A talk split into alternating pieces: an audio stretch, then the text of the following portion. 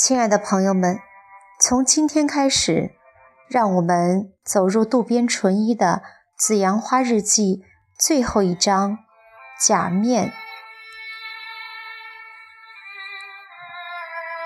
不管妻子怎么解释，他在外面花心，这已是铁板钉钉、不容置疑的事实。知道了这件事后，还要佯装不知，与他一起过日子。那是太难熬了，但是，并不能因为难熬就和谁去讲这件事。这种事只能闷在自己的肚子里，一个人忍受煎熬。不过，真的熬不过去的话，干脆与他分手就行了，一刀两断也就了却了，就不必再烦恼，更不用生气。但是，老实说，自己还没有这个勇气。不。应该说，如果到这一步再离婚的话，两个人共同撰写的历史太长了些。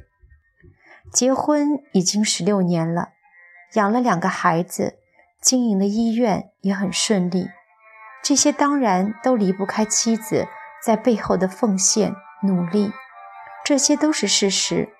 考虑到这些，怎么能说离就离呢？再说了，现在就离婚的话。平时的日子自然不用说，医院的业务也肯定会有影响。虽然自己从没挂在嘴上说过，妻子其实要比想象的能干得多，家庭重担全由他一个人承担着。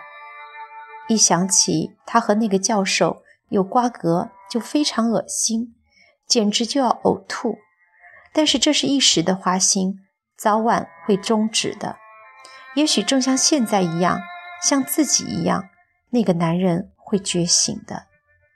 现在只能静观其变，除此之外别无他法。神武一直在告诫自己。到了四月中旬的一个星期天，他终于又找到了个机会，把日记本拿到了手上。四月十一日，星期三，二十三点。从这个星期开始，学校开学了，我也可以有点安静的时间了。樱花都已经谢了，天气十分晴朗，这是个催人外出旅游的好天气。我一个人又在胡思乱想了。这样的天气，如果能和先生一起去海边看看的话，该有多好啊！自己的手也会不由自主地拿起了手机，给他发了个邮件：“您有时间的话，我想和您见个面。”不一会儿，先生给我回回信了：“这两天很忙，无法抽身。本周末，请告诉我你哪天中午能出来。”确实是如此，但是我感到有点失落。他的回信也太简单了。我知道先生很忙，但是他如果能为我抽出时间的话，我就会立刻飞奔而投入他的怀抱。先生是我行我素的，好像根本不为我那难以按捺的激动心情所打动。没有办法，只好克制住燃烧的激情，给他回了个邮件。我按先生的指示办。妻子是白天有空，但是对有工作的男人来讲，白天是无法去幽会的。男人在追求女人时是穷追猛打的，一旦到手后，他就开始慢慢的偷工减料了。这点儿，妻子应该尽早明察。四月十四日，星期六，二十三点五十。五点刚过，我就按照先生的指示，来到了他指定的新桥一家饭店的咖啡厅。先生已经早于我到达，在那等候了。我向他表示晚到了，很抱歉。他倒反过来安慰我说：“傍晚时分约你出来，很为难吧？”我脑子里一瞬闪过了将儿子幼太一个人扔在家里的事情。但是已经顾不得那些内疚的事儿了。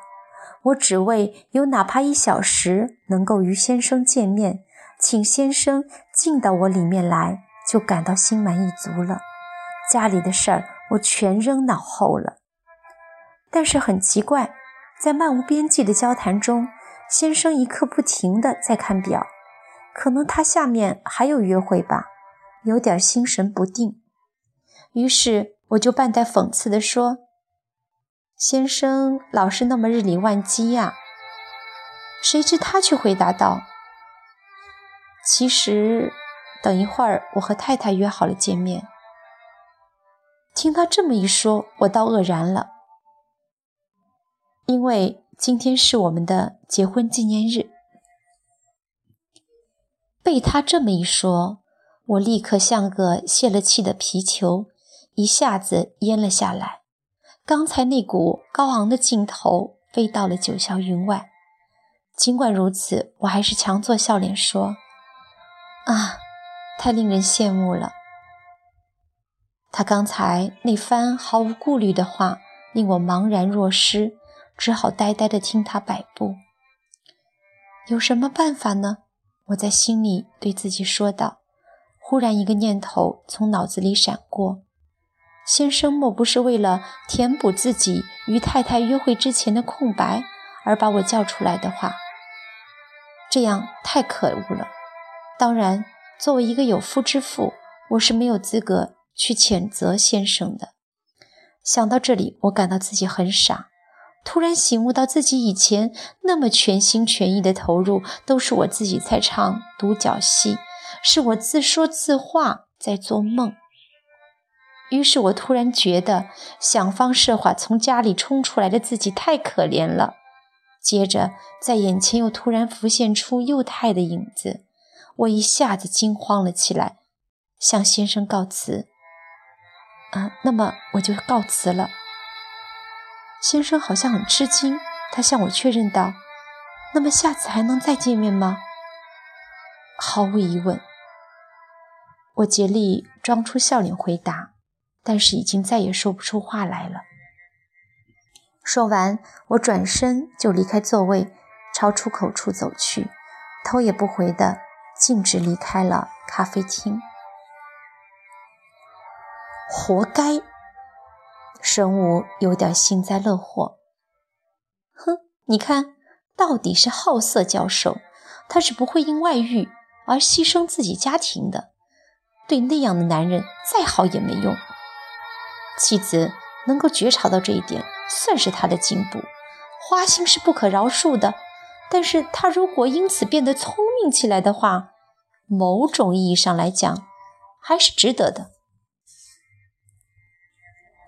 和先生分手的太唐突了吧？说了一句告辞，头也不回就走了。或许先生也被惊得目瞪口呆了。先生发了个邮件。突然把你叫出来，很对不起。不过先生有什么可道歉的呢？他有太太，有家室，这些我早就知道了。先生是我历来很尊重的，再次见到他后，使我回到了学生时代，感到一下子年轻了许多。而且先生是我迄今为止见到的最具有魅力的男人，今后恐怕再也见不到比他更强的人了。遇见了这样的人，自己很快的堕入了情河，我是这么认为的。但是对先生来讲，自己只不过是个旧日的学生，敬仰自己的一个女性，那样的女人跑到自己身边了，顺手牵羊的尝了一口而已。不过，因此就和先生分手吗？不，自己可没那么想过。令自己神魂颠倒的这段恋情，怎么能这么简单的就抛弃呢？正如会里所说，女人只有恋爱才变得辉煌，自己是亲身体会了这句话的意思。这样想来，先生还可以说是我的恩人呢。他唤醒了一个作为女人的我。自己对先生的感情确实不像年轻时。那样的粗犷，但也不是逢场作戏。尽管表面上看来是稳重文静，其实更清纯如水，更。专心致志，因为大家都知道这样的恋情的分量和它的危险性。毋庸多言，将来也不会和先生结合。他有太太，有孩子，而且还深深地爱着他太太。虽然我也为丈夫的外遇所苦恼，但是毕竟还是有夫之妇吗。所以，先生和我都应该明确自己的立场和处境，在这一基础上互相交往，但也不是轻佻的玩火。尽管是没有未来，但是我们还是认真的，比以往任何爱情都要来得更加火烫，更加慎重。但是，将来会结合在一起的这种可能性是没有的。正因为如此，我们渴望能在这短暂的时间里。彻底摆脱人间尘世，在瞬息的梦幻世界里翱翔成醉，实在是太艰难了。那郁闷，那烦躁，令我浑身颤抖，欲火中烧啊！